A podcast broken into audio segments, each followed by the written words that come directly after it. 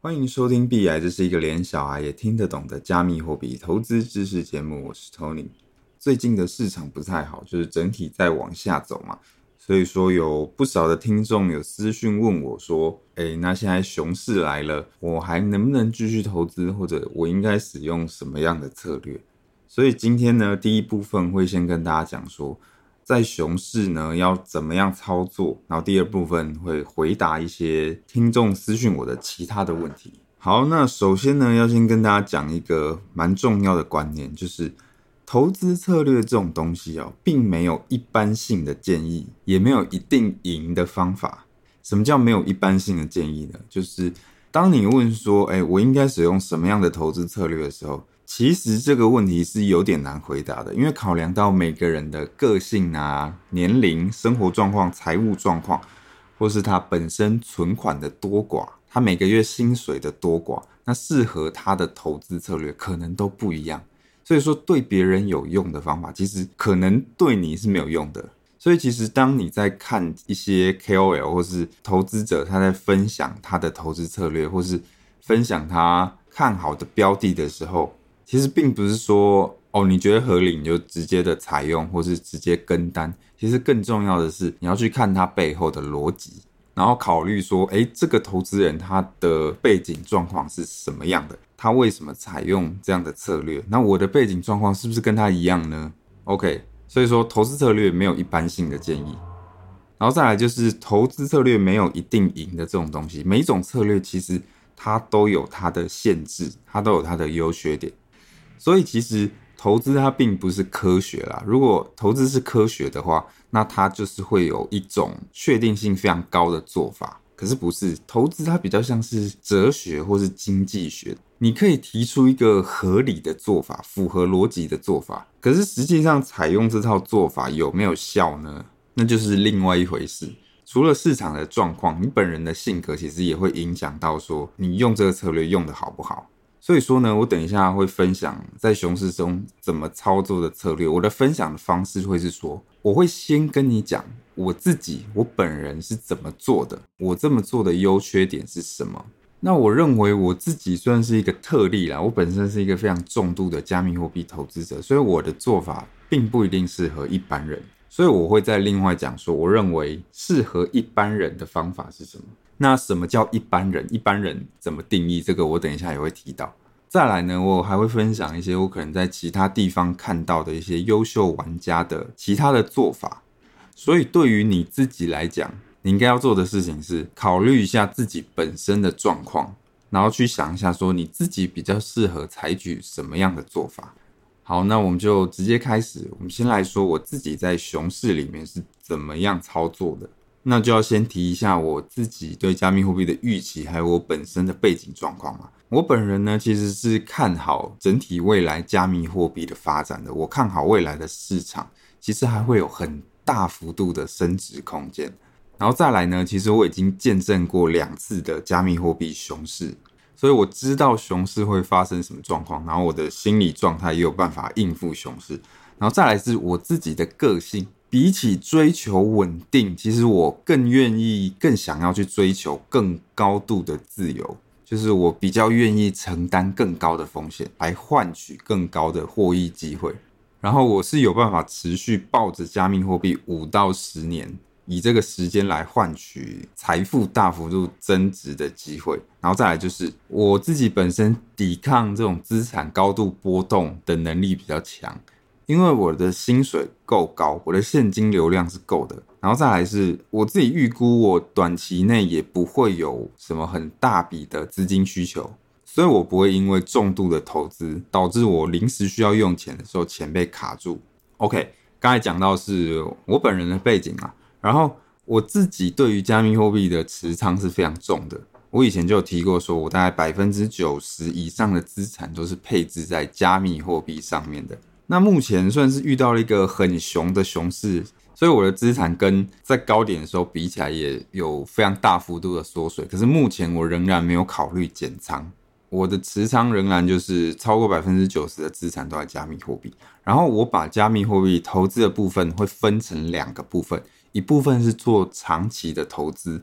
然后另外一部分比较偏骚操作。那其实主要是以长期投资为主啦，长期投资其实占了八成，然后骚操作的部分只占两成而已。那长期投资的这八成呢，我又把它分成两个部分，一部分是拿来做定期定额，然后一部分是用来做分批加码。那定期定额的部分就是很好理解啦。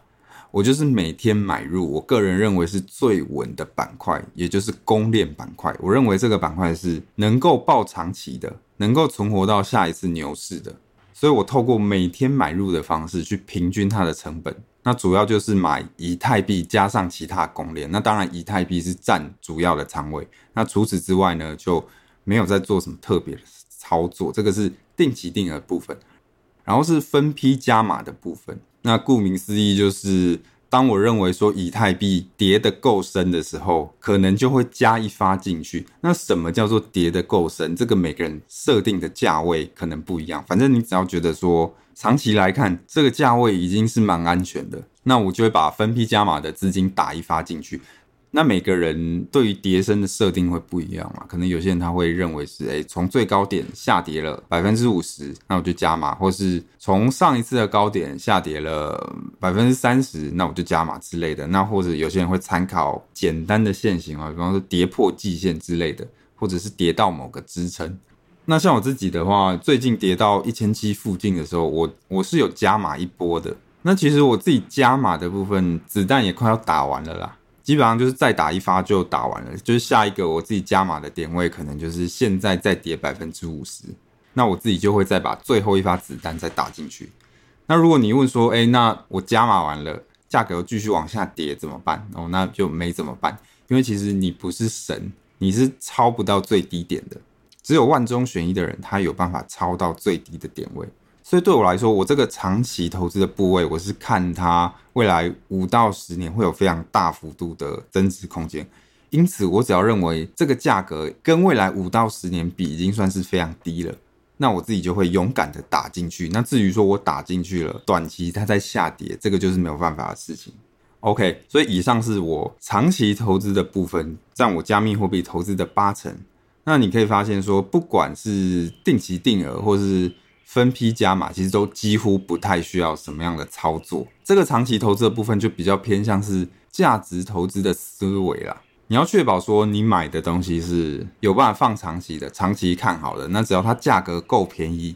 我就勇于买进，然后我也不会去停损它。OK，这是长期投资的部分。那剩下的两层骚操作的部分，其实就是会做一些。比较不一样的操作，那这部分就是力求有一些暴击的空间，或是力求有办法追求到一些更好的利润。那我可能会比方说观察一些小币，然后看时机，看它跌到真的过低的时候就进场买入。可是这个时机本身要抓得非常准，因为其实你在熊市的时候去买小币是一种更危险的做法，所以你的进场的价格设定可能就要更严格。然后再来就是我会去放空比较弱势的币种。不过放空这件事情，我也不建议大家做，这也是危险性比较高的操作。基本上，我也只有在我认为真的确定性非常高的时候，我才会小仓位的去放空。像最近就是属于比较天时地利人和的时机，整体的宏观经济也在往下走。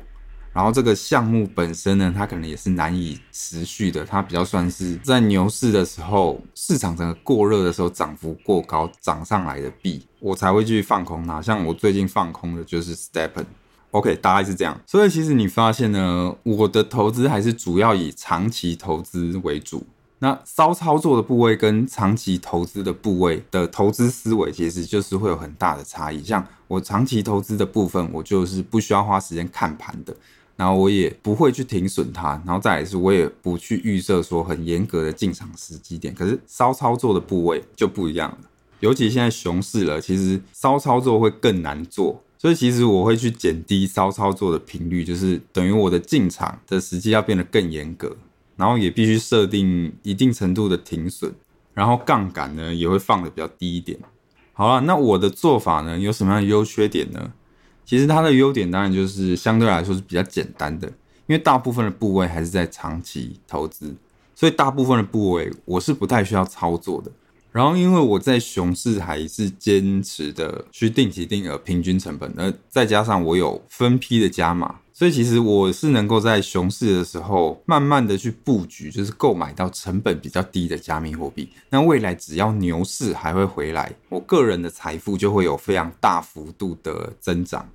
那缺点当然也非常明显啦。首先就是因为我九十趴的资产都放在加密货币上面，所以其实我的投资是有点过度依赖在加密货币上。如果说未来啦，区块链啊、Web 三啦、加密货币这些东西，全人类认为它没有搞头了，就是整个市场爆掉了，那我的整个资产也会爆掉。然后，因为加密货币它本身波动性很大嘛，所以这样的重度的投资也会导致说我的整体资产组合的波动性非常高，所以对一般人来说，这个心理压力会是非常大的。然后再来是我们不知道熊市会持续多久嘛，所以说我可能会有大量的钱会长期的在熊市里面被卡住。所以，如果我临时有一笔运用大额资金的需求的话，我可能就会被迫在亏损的情况下砍掉我一些部位，然后去换取现金，这是有可能会发生的。然后再来就是，有些人认为这样的，呃，你的资金的利用效率比较低，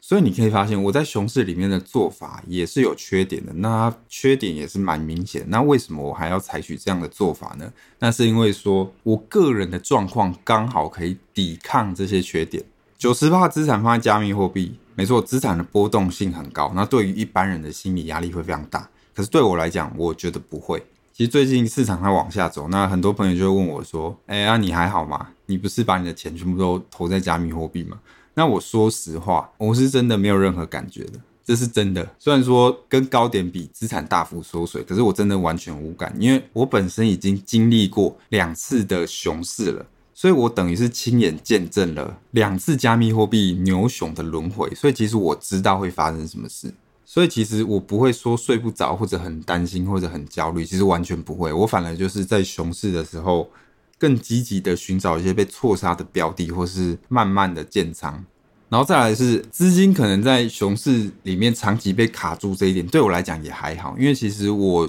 自己是软体工程师，然后我的薪水其实是非常高的，我的现金流是足够的，所以说我只要维持很低幅度的存款，然后配合上我每个月的薪水，其实就可以过得蛮好的。那我本身也不需要缴房贷，然后短期其实也没有什么呃结婚或是生小孩、买房、买车之类的规划，所以我短期不会有需要运用大额资金的需求。那我本身的家人本身的经济状况也算是还不错，所以这个就是可以回到我一开始讲的投资策略这种东西，没有一般性的建议，你要考量你自身的状况。像我的状况跟一般人显然就是差异很大的，所以我的方法对一般人可能也不适用。我们假设在未来五年，加密货币真的获得大成功好了，整个市值大爆发，那显然我的策略就会非常有效。可是我的这个策略丢给一个状况不搭嘎的人，那也没有用。因为他很有可能在这个过程中，因为呃波动性太高，他自己心理压力太大，中间可能撑不住就停损了，或者是呃每天睡不好就憋出病了，这也是有可能嘛。或者是说他平常要缴房贷，然后他自己有家庭要养小孩，所以他自己没办法有这么大的资金被卡在市场里面。所以说我自己的方式，我当然是认为它是非常有效。可是如果你的状况没有办法跟这个策略 match 的话，那对你也没有用。好，那接下来我们来讲，我认为说一般人在熊市的时候，最好的投资方式是什么？那我们先定义一下什么叫一般人。这里的一般人指的是你可能是第一次进入，或者是刚进入加密货币的市场，然后你可能也是第一次遇到加密货币的熊市，然后再来你可能对加密货币或区块链也没有那么熟悉，可是你又希望说你的资产可以配置一点在加密货币上面。那如果说未来，区块链啊，元宇宙 Web 三起飞了，你可以从中分到一杯羹的。那对于你来说呢？与其承担更高的风险，追求更大幅度的收益，其实你本身比较希望是风险比较低，然后是简单有效的获益方式。我认为这个叫一般人，这也是我观察到我自己的亲朋好友比较像是这个状况。所以其实这个方法算是我自己的预设，就是如果我身边有亲朋好友，他们看到这一次的熊市下杀，然后跑来问我说：“诶，现在市场下跌啦，可不可以进场？”那我会建议给他们的方法。OK，那我认为呢，一般人其实他们适合采用的就是我的方法的极简化的版本。首先呢，你不要配置太高比例的资产在加密货币。就像我之前提到的，你可以从你总资产的五趴先开始。那我有看到有其他加密货币的 KOL 有提一个建议是说，哎，你可以把你的每个月的薪水扣掉开销之后，抽十趴出来投资在加密货币。哎，这个我觉得也是 OK。总之，核心概念就是不要把你的投资太大幅度的放在加密货币。小小比例放在加密货币就好了，那其他你可能可以再去丢其他东西嘛，股票啦、ETF 啦之类的。OK，好，然后再来是怎么买呢？非常简单，我个人认为是每天买，没错，就是每天每天定期定额的买入。那要买什么呢？买最稳、最安全的赛道。那我个人认为就是公链赛道，基本上就是以太币搭配上其他的主流的公链。然后，当然，因为以太币相对来讲是最稳、最安全，大家共识最高的，也认为以后是成功几率最高的。所以说，你以太币占的比例可以是最重的。那如果你要说具体讲一个比例的话，我认为说，哎，你可以百分之四十到五十的资金都放在以太币上面，然后剩下五十趴拿去买主流的公链，然后每天定期定额买入。那为什么要每天买？其实这就是一种 DCA 策略，DCA 就是 Dollar Cost Averaging，翻译成中文就是平均成本法。简单来讲，它就是透过因为你每天买的方式，把你的成本给摊平了。所以即使现在市场持续的在往下走，持续的走熊也无所谓，因为你透过每天买入，可以很大幅度的让你的投资成本拉到市场的平均的水准。而且现在也有很好的工具可以让你自动化的做到每天买入这件事。就像我之前提到的，币安里面有一个叫定投计划的东西。那我最近去看这个币安的定投计划，我发现它的功能又更加的强化，现在又变得更弹性。你可以去设定每天买入，而且最低一次只需要买入一美金。然后这个一美金呢，你还可以配置在其他不同的币种上面。所以其实就算你是超级小资族，你还是有办法做到每天投资、每天的定期定额。你想想看，我每天都买入一美金，那一个月其实只需要九百块台币。所以其实就算你每个月只愿意投资不到一千块台币，还是 OK 的。那如果说你的资金又更小，你每个月可能只可以买几百块，那你可以把你的定投计划的频率调成每一周嘛。所以其实真的不用担心说，哎，我的资金很小，有没有办法投资加密货币？其实币安的定投工具，它就是有办法让你就算资金非常小，也能够投资，而且弹性非常高。那有些人可能会问说，哎，那我每天买入的话，手续费会不会很高？哦，其实并不会，因为你一次买入一千块，跟你把一千块分成一千次买入。他们抽的手续费是一样的，这是基本的数学，不会说因为你分一千次，你的手续费就会抽比较高，不会哦。除非说有些交易所它可能有最低手续费的限制，比方说哦，某交易所我的最低手续费的限制可能就是零点一美金。那如果我的手续费低于零点一美金，我还是要抽你零点一美金，除非有这种限制，那你的交易成本才会被垫高。不然你每天买入，你是不用担心说会不会花比较多手续费的，并不会。而且我也有跟币安确认过，说币安的定投计划它是没有这种最低手续费的限制，所以就算你每天买入一美金，然后你把这一美金再分散到其他的加密加密货币上面，也不会因此而被抽比较多手续费。OK，所以说你可以发现这个方式非常的简单。像我最近有朋友就来问我说，他刚开始要投资加密货币，那要怎么进场？其实我也是跟他建议这个方式，他就把他五趴的资产拿出来嘛，可能大概三万块，所以他就把这个三万块放到币安交易所。他的设定就是每天买十美金，一半买以太币，然后另外一半就是买其他的主流的公链，所以等于说他的三万块大概就是会被分批在一百天帮你定期定额的买入。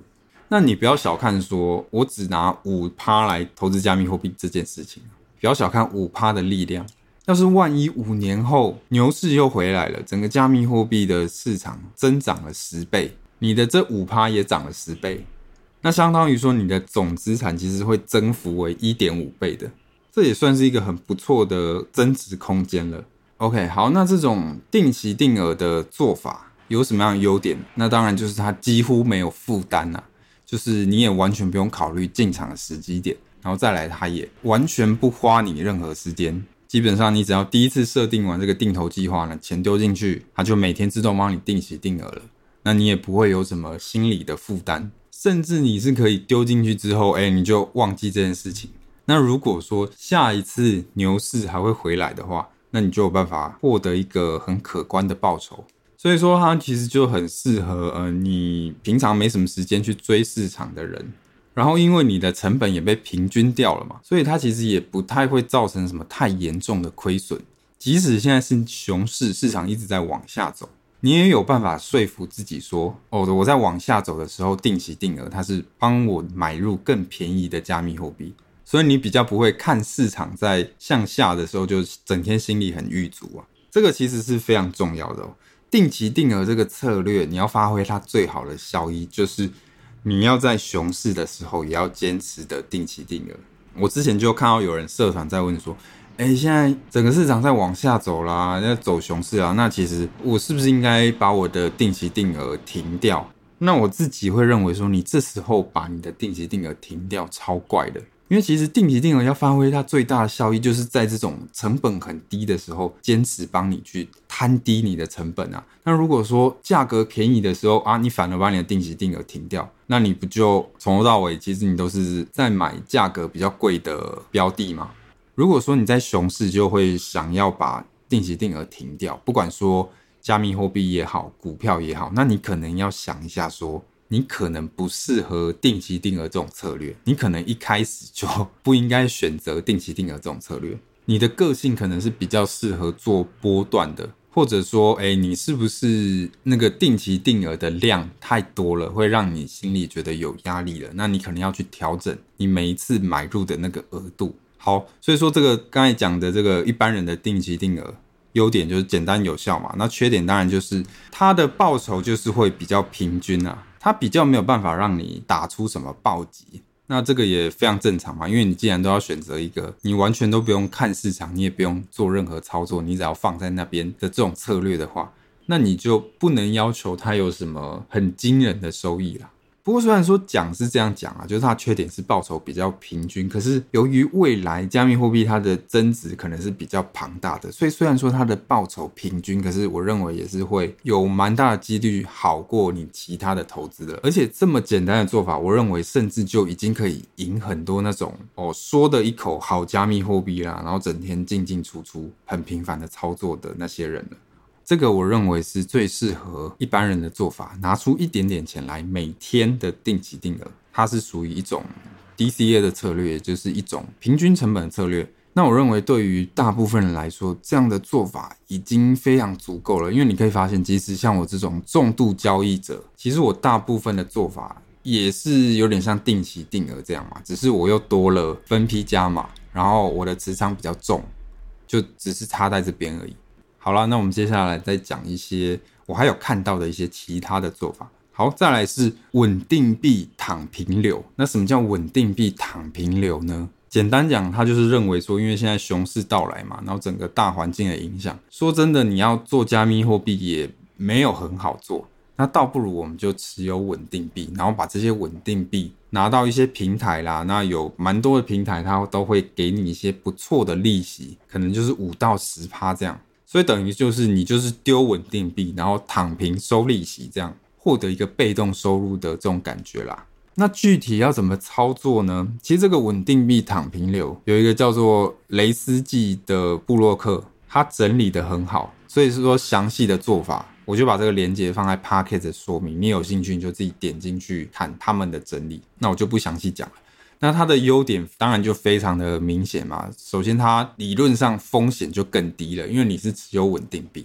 所以你的资产就不会有那种很大幅度的波动。然后再来就是你的报酬的确定性就非常高，因为它可能就是每年五到十趴的利息嘛，你放着也非常安心，你就可以稳定看到你的钱在稳定的增长。那缺点的话，其实也非常明显，那就是它比较有点不像是在投资加密货币。如果之后加密货币起飞了，那可能会与你无关，因为毕竟你全部都持有稳定币嘛，所以其实某种程度上你是错失了在熊市布局的机会，你的收益其实会屌输那些定期定额的人。不过当然，你的风险就也会比较低。那我个人认为，这个是比较适合那些你真的又更保守的人。或者是那些呃，你的加密货币资产里面稳定币的部位还蛮大的，那你这些稳定币不知道要丢哪里产生额外利息的人，你可以把这些稳定币拿去放这个稳定币躺平流赚额外的利息。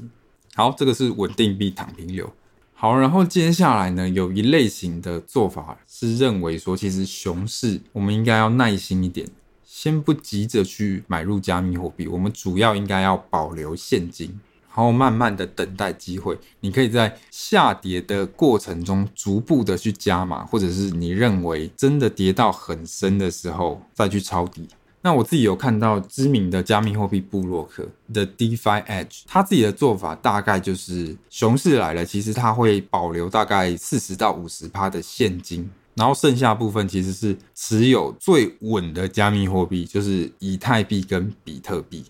那当然，你保留的这个现金部位，你可以再拿去丢刚才讲到的那个稳定币躺平流嘛。然后他们可能就是会不急着交易啦，可能就是看情况，等到说市场有什么消息，认为可能熊市要反转了，再去抄底。或者有一些人他们会使用一些工具来帮助他们去在下跌的时候逐步的买进。像我看到有人会使用网格交易或是流动性挖矿，不过他这里的网格交易的做法比较像是说帮助他在下跌的时候逐步建仓。那流动性挖矿也是，流动性挖矿就是采用比方说以太币搭配稳定币的币对。然后当以太币价格下跌的时候，它的感觉也是，它会逐步的帮你去买入以太币。然后当他们认为价格已经跌到够低的时候，他们就会停掉网格，或是停掉流动性挖矿，然后把剩下的现金拿去抄底。就大家的做法细节可能会不一样，不过大概的概念就是说，哦，熊市的时候，我们应该主要是保留现金。那这么做的优点就是，理论上它的收益空间会更大，它的收益其实会比你定期定额来得好。然后，因为你是持有大幅度的现金部位的，所以如果今天这个熊真的熊得很严重，或是熊得很久的话，那你会是比较没有压力的。然后缺点就是呢，其实你要对整个市场的动向抓得比较准。那你也要有比较多的时间，有办法去观察市场的趋势。那如果说你看错了方向的话，其实到头来不一定会比你无脑定期定额还要好。因为我看过有些人就是啊，今天熊市来了，好，我保留现金，然后市场一直在下跌嘛，哦，还好啊，现在市场在跌，我有保留现金，可是他就一路保留到市场走到低谷，然后又涨回来，他还在保留，所以其实。到头来，他也不敢再真的在非常低谷的时候去抄底，所以到头来，其实他的表现没有定期定额来得好，这也是有可能的。所以这种做法，我认为是比较适合说有更多心力去关心市场的人了。好了，那以上大概就是一些在熊市的时候你可以去做的一些操作，所以大家可以去衡量你自身的状况，然后认为说你自己适合什么样的做法。所以说，其实。当你在问说哦，我现在我应该使用什么样的投资策略的时候，这个对方是很难回答你的，因为就像刚才有提到了，每个人状况不一样，所以比较适合的问法其实是，你可以讲一下说你自身的状况是怎么样的，你想要达到的目标可能是什么，那所以你采取什么样的做法，那这样的做法好不好？如果你用这样的发问方式，其实大家比较好去回答你。OK，好了，那我们接下来来回答一些听众的其他问题。有一位听众问说：“你好，本身在船产上班，薪水调涨幅度很小，听你在节目中分享，最近几年薪水才有大幅度上升，能请你分享这方面的经验和过程吗？”好，呃，这个问题其实我觉得蛮重要的，大家都可以去想一下，因为虽然说加密货币它。是你非常小额就可以开始投资的，可是其实你去提高你的薪水，可以加速这个过程嘛。如果你现在的资金是很低的，或是薪水很低的，你先想办法提高你的薪水，这个效益可能会去比你研究投资还要来得大。我自己是认为是这样啊。不过我必须老实说，其实很难给你一个什么建议，说要怎么样的去提高薪水，因为毕竟我不是你的产业，所以我也不知道你的产业长什么样子。所以，反正我就是分享一些我自己的方法啦。那我本身是软体工程师嘛，然后讲精准一点，叫做前端工程师。我不知道大家知不知道前端工程师是什么？简单来讲，就是写网页的。OK，所以我认为说我的方法在软体业，尤其如果你是前端工程师的话，应该是适用的。那至于说你的产业有没有办法适用，这你就自己参考啦。好，首先选择比努力更重要，这个是真的。有时候你做一个正确的选择，其实吊打你在一间公司里面呃拼死拼活的努力工作，不管是选择职业，或是选择产业，或是选择公司。不同职业之间的薪水就是差异很大嘛，就是没办法，因为像是软体工程师，一般来说他的薪水就是会吊打设计嘛。那当然啦，你要跳职业的难度是比较高的，可是你可以跳公司嘛。同样的职位在不同的公司差异可能会非常大的。以前端工程师来说，我在一些新创的薪水可能就会吊打我在一些传统公司的资讯部门。那在新创里面，如果我是在区块链的新创，那薪水可能又会在吊打一般的新创。所以其实同样的职位，在不同公司、不同产业的差异，其实可能会是非常大的。像我在今年初去看一些呃猎头丢给我的职缺，可能两个职缺的要求是差不多的，可是他们一年的薪水可以差到一百万。然后为什么？因为这间公司是区块链公司，然后当时区块链很红嘛，所以钱很多，他们愿意花更多钱去请一个工程师。所以说，如果是以前端工程师来讲，我认为你要勇于的去做选择。因为我有看，我有一些朋友，他可能在一间公司待了很久，然后薪水都是很低啊。那间低薪公司，他可能他的上限就是这样，他的加薪幅度就是很低嘛。你在那边努力，其实就没有什么卵用。有时候你勇敢做出选择，跳出去，你就会发现，每次一跳，你的薪水就会有很大幅度的加薪。然后再来是你的努力要努力对方向。当时我为了获得更好的薪水，我会去做一件事情。我会去看猎头给的，或者是征才网站上面那些薪水最高的职缺，然后我会去看那些职缺他们的要求是什么。所以看了几个之后，你心里大概就会有个底说，说哦，原来你想要到达这个薪水，其实你要会的东西是这些，你要点的技能其实是这些，那你就会有一个很清楚的努力方向了。你就会知道说，好，我现在要做的事情是努力的点这些技能，而不是努力加班。所以其实有一些前端工程师，他们很喜欢加班，他们会感觉好像说，哎，我加班就是有做出努力了，或者他们很喜欢去参加一些研讨会之类的。那对我来说，那些事情其实效益都是不够高的。其实最直接就是去看高薪的职位要求到底是什么，然后你直接对症下药，你要努力对方向，直接想办法去 match 那些要求。然后你要勇于的跳槽。如果当你说你认为你在这间公司已经学不到东西了，你就要勇敢的去跳去其他公司。我知道有一些产业是，呃，你在一间公司蹲得越久的话，那你其实你的沉淀是会越深的。可是我觉得前端工程师比较不像是这样，它生态比较不一样。如果你的第一份前端工程师的工作做超过一年，我自己啦，我自己就会觉得有点怪了。你可能就是跟你的薪水有点过不去，因为前端工程师在初期的时候，如果你够认真啊，那其实你的那个技能的增长速度会是非常快的，因为你在初期还算在爆发期嘛，所以在初期是很有可能你只做半年，可是你已经跳到一个其他的 level 了，你已经超出这间公司的 level 了。所以其实我会在初期建议你勇于的跳槽。我在初期的时候是真的，每一次的跳槽薪水都会再往上一个集聚。那目前来讲呢，我确实我认为我前端工程师算是已经做到蛮顶的啦，就是我的薪水已经拿到这个行业的蛮顶端的部位。要再往上的话，其实有点困难了。所以这个就可以带到接下来要讲的，就是创造你的工作以外的收入。那这个其实也是我现在在努力的方向。我本身是还没有创造出工作以外的收入的，可是我现在在努力的试着做这件事情。那我也会建议大家可以去挑战看看，创造额外的收入来源这件事情，或许没有大家想的这么的困难。其实简单来讲，就是你在下班的时间找一件你有热情的事情去做，然后你想想看它有没有办法变现。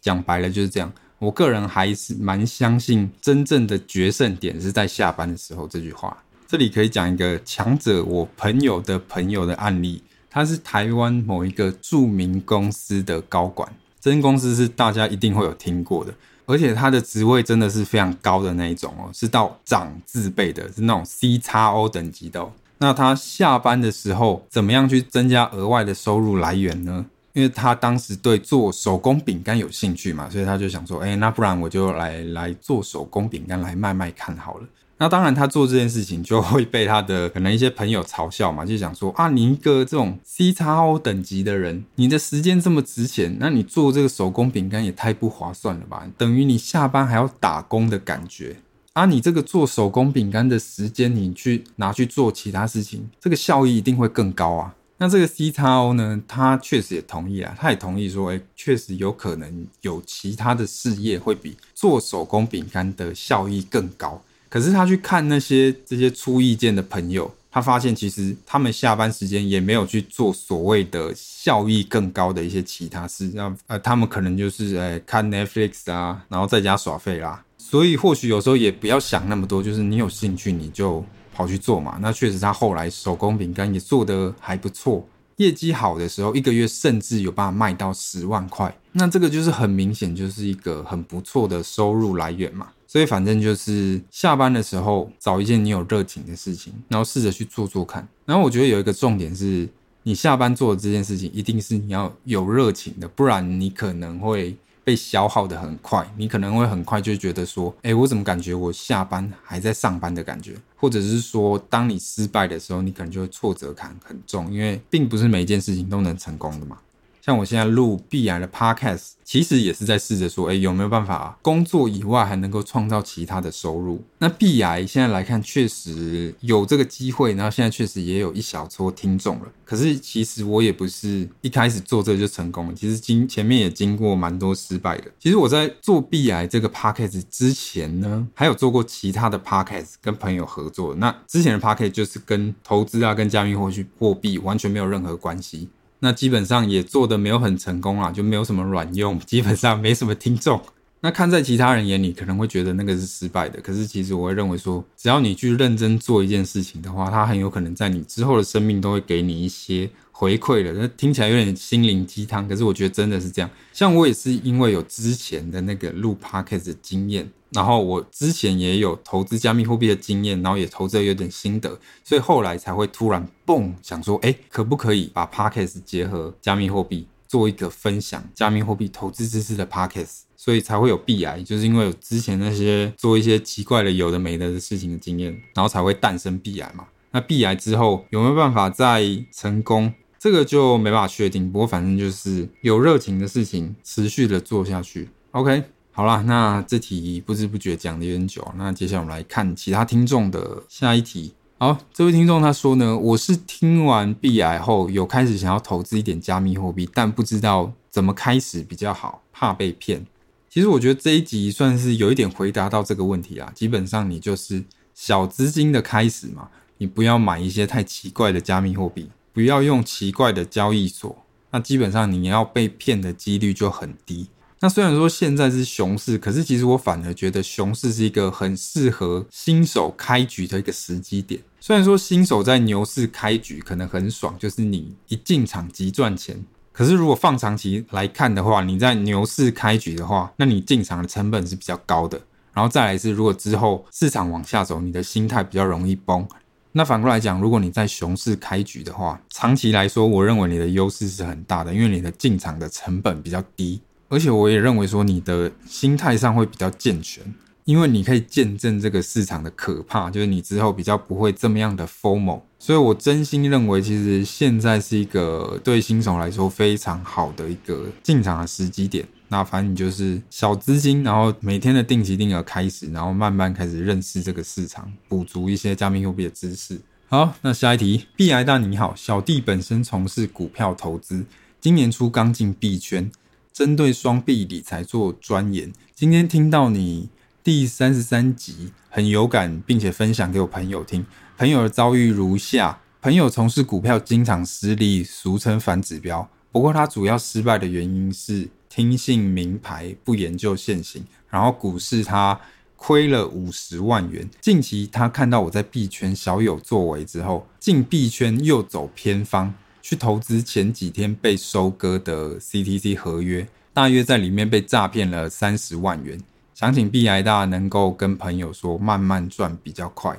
好啦，那其实我觉得做投资其实不怕亏钱啊，因为这是一个缴学费的过程，所以不要害怕缴学费，怕的是你学费缴了，结果什么毛都没有学到。所以我觉得投资其实就是一个认识自我的过程啊。当你今天亏钱的时候，其实你就是要做一个自我检讨嘛，检讨说，哎，你为什么亏钱了？啊，你是不是什么地方做错了？所以说，明白自己的无能非常重要。如果当你发现说，诶，你在投资这件事情上的某一个方法，其实你就是很无能，那我们就应该要好好的检讨说，那我是不是应该要换一个方法？像我过去其实我也赔过不少钱嘛。那其实，在加密货币之前呢，我自己也有做外汇保证金交易。那我做外汇保证金交易，基本上也赔了超多钱。那这个投资外汇保证金交易的过程，其实也让我体会到我在投资方面某些地方是无能的。像当时其实我很迷信技术分析，可是后来我就发现哦，技术分析没有用。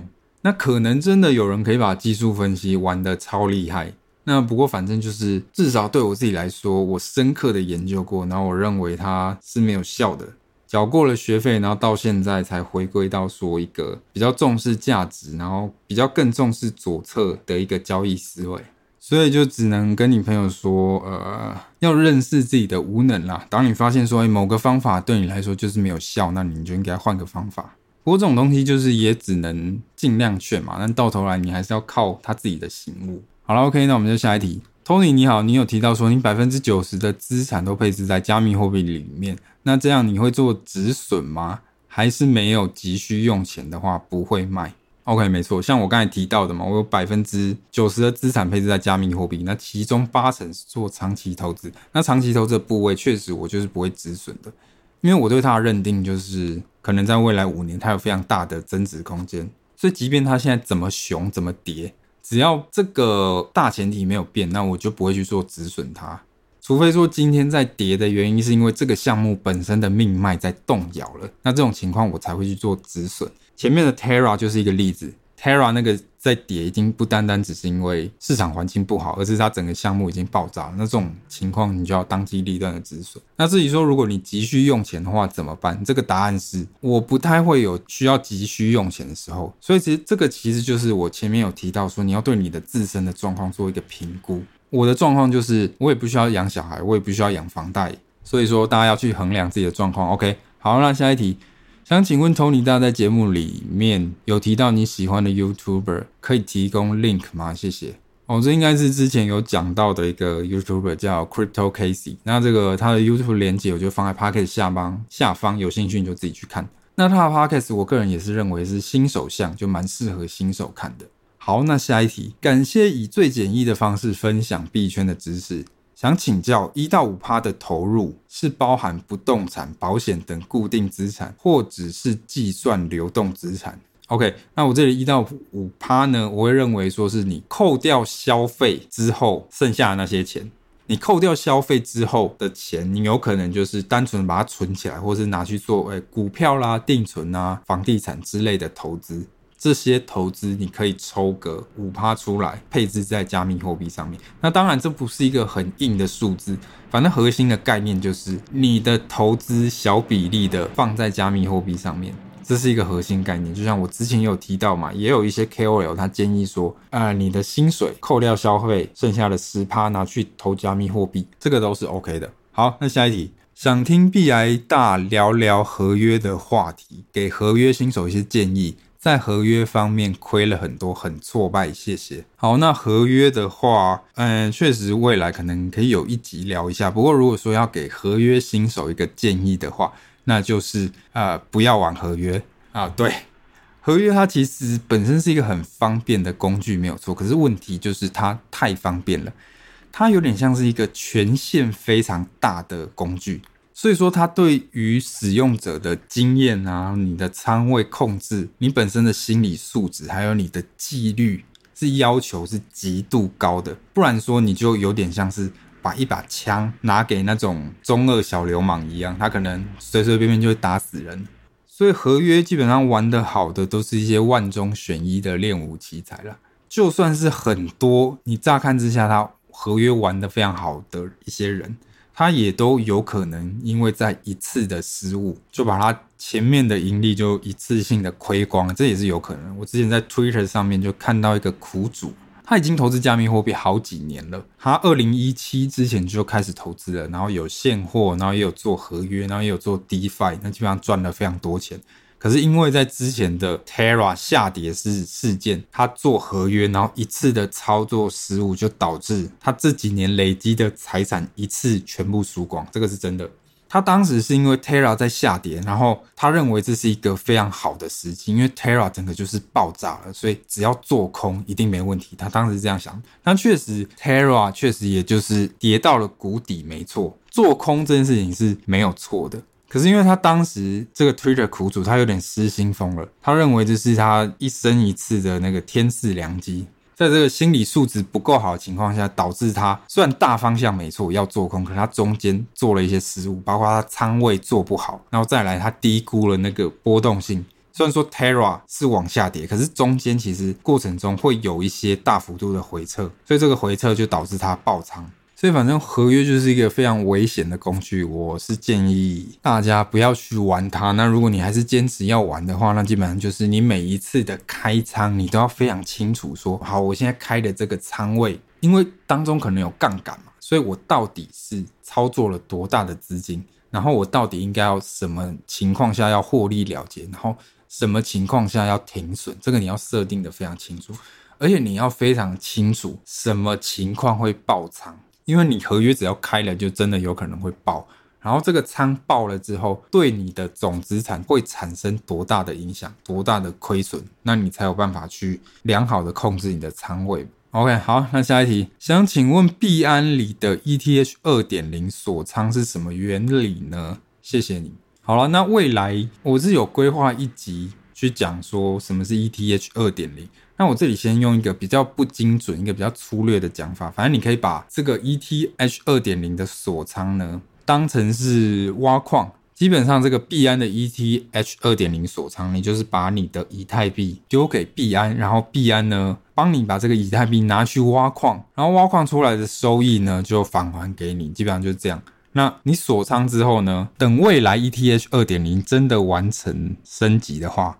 是可以把你锁进去的以太币还给你的，所以说你刚锁进去，币安会发给你一个类似凭证的东西，那叫做 BETH。那基本上这个 BETH 就是未来你换回你的以太币的凭证。当你持有这个 BETH 的时候，我记得币安它是每天都会分发给你收益的。然后未来如果升级完成了，你还可以再把这个 BETH 一比一的换回以太币。可当然，如果你自己把这个 BETH 弄丢或者交易掉了，那就没有办法了。那对于想要长期持有以太币的人来说，我觉得这个币安的 ETH 二点零锁仓是可以放的。那当然，这个前提就是你要相信币安嘛。可是，与其你直接去使用这个二点零的锁仓，其实不如你直接在币安的交易所里面直接买 BETH。你直接买 BETH 是比较划算的，你换到的这个 BETH 会比较多。那反正如果你对币安的这个 ETH 二点零锁仓服务有兴趣，你想要